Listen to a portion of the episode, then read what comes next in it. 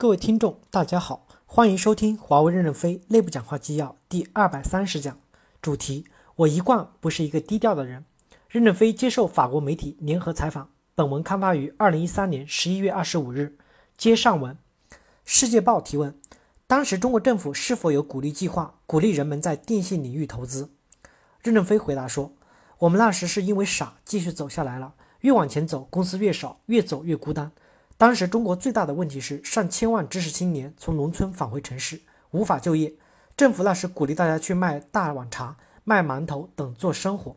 这些人那时叫个体户，做得很成功的叫叫万元户。万元户的概念就是一年能挣一万一千欧元，在那个时候可能是大明星了。政府渴望解决知识青年回城就业问题，我也就是一个成功的个体户。有些成功的个体户就开始雇工，成为雇主。那时有法律规定，雇工不得超过八个人。中国的市场化、私有化就是从这样的情况磕磕碰碰开端的。不可想象，今天可以十几万的雇工。中国那时还没有想到在高科技产业产生突破。高科技在那个时候的中国还认为是高不可攀的事。中国那时想解决的是文革的后遗症，使国家尽快的稳定下来。在那个变化的时代，我们这个年龄段是很容易被时代抛弃的。转型的时代，中国从封闭的落后时代。转化到现代化的电脑化的时代，我们这个年纪是最没有价值的。电脑不懂，英文又不好，那是最代表中国潮流的是大面积的出国留学，吸收外国的经验，这对中国后来的经济发展起到很大的推动作用。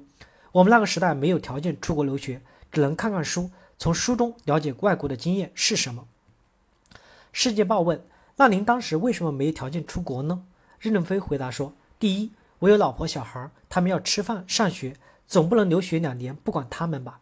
第二，我本人英文不好，我自学英文要花很长时间，又要挣钱又要补习英文，对我来说是很困难的。因此，我目光短浅一点，没有出国。费加罗提问：华为公司的名字是您建立初就起的，还是后来起的？华为是中国繁荣的意思吗？任正非回答说：我们当初注册公司时起不出名字来，看着墙上“中华有为”标语响亮，就拿起这个名字了。有极大的随意性，华为这个名字应该是起的不好，因为华为的发音是闭口音，不响亮，所以十几年来我们内部一直在争议要不要改掉华为这个名字。大家认为后面这个字应该是开口音，叫的响亮。最近我们确定华为这个名字不改了，我们要教一下外国人怎么发音这个名字，不要老发成夏威夷。费加罗提问：中国在继续变革，您拥有华为百分之一点四的股份，您想怎样把您的股份传给子女？任正非回答说：“中国在进行变革，我相信这个变革是有利于世界的。特别是近日范佩龙和习近平主席、李克强总理的会谈很成功，他们达成的决议是非常伟大的，规划了未来二十年中欧之间的相互关系，非常的激动人心。亚欧两个经济体能发挥作用，对世界的贡献是巨大的。最近，中国共产党十八届三中全会做出的决定也非常的伟大，因为推动中国国内的内部改革有了非常清晰的方向。”在未来十到二十年中，一定会发挥出巨大的价值。如果中国真的能够繁荣，就会对世界经济起到巨大的支撑。我在开放改革整个历史过程中，仅仅是个过客，我没想过身后什么事。我太太的观念是把儿女培养成有能力的人。她说前面十几年辛苦，后面一辈子都不苦。如果前面十几年没有努力教育好孩子，孩子没有教育好，后面几十年都是痛苦的。我赞同他的观点。我太太为了教育孩子，一生就是做了家庭妇女。有几个孩子呢？三个孩子。因为我孩子总体教育是成功的，所以我从来没有考虑过财产怎么分配的问题。像比尔盖茨，我没有比尔盖茨有钱。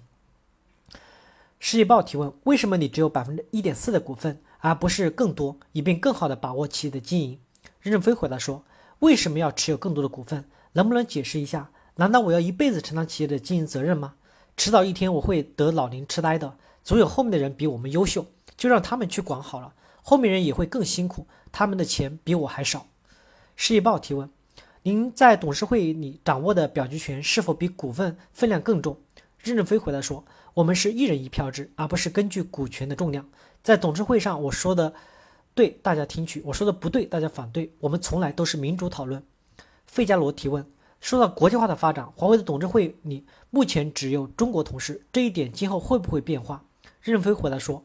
我们国际化是要一个阶段一个阶段走出来。如果一开始就强调董事会国际化的话，今天会乱得一塌糊涂，不知道向哪里走。我也不认为今天华为公司就很先进，我觉得我们还是一种过渡的时期。我本人也只是在过渡时期起到一定的作用。我们逐步在使自己走向国际化。我们子公司已经开始有外籍董事了，如澳大利亚子公司董事会。世界报提问：公司现在一共有多少股东？多少股份？任正非回答说：大概有七万多人持有公司股份，外籍员工持有的是一种 UTUP 模式。世界报继续问：是否有外籍员工持有公司股票？任正非回答说：具体多少我不知道，应该是几千人、上万人。我们中方员工持有的公司股份也不是真正的股份，叫虚拟受限股，因为全球法律不一致。我们要适应不同国家的法律形式的要求，我们也不是上市公司，我们能做到的是利益分享一致。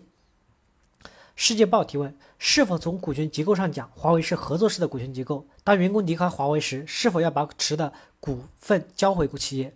任飞回答说：不一定。比如员工到了一定的年龄，退休时可以自愿的决定放弃还是持有，如果持有的话是要承担风险的。世界报提问：员工所持的股份不能传给下一代？任正非回答说：不能。新工业报提问：您刚才说华为现在处在转型时期，你们在国外有很成功的发展，很多研发力量在国外。您觉得在哪方面的欠缺，还不具备成为一个真正的国际化公司？因为你们面临一些网络安全问题。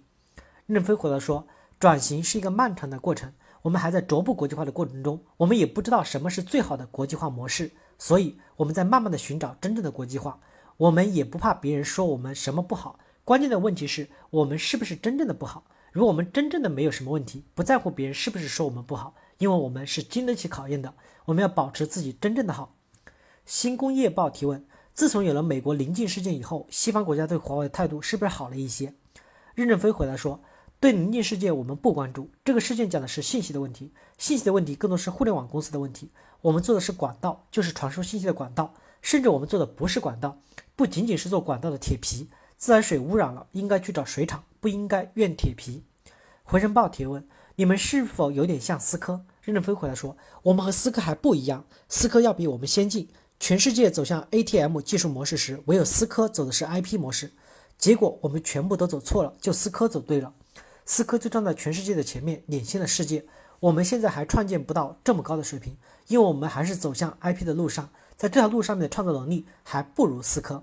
感谢大家的收听。敬请期待下一讲内容。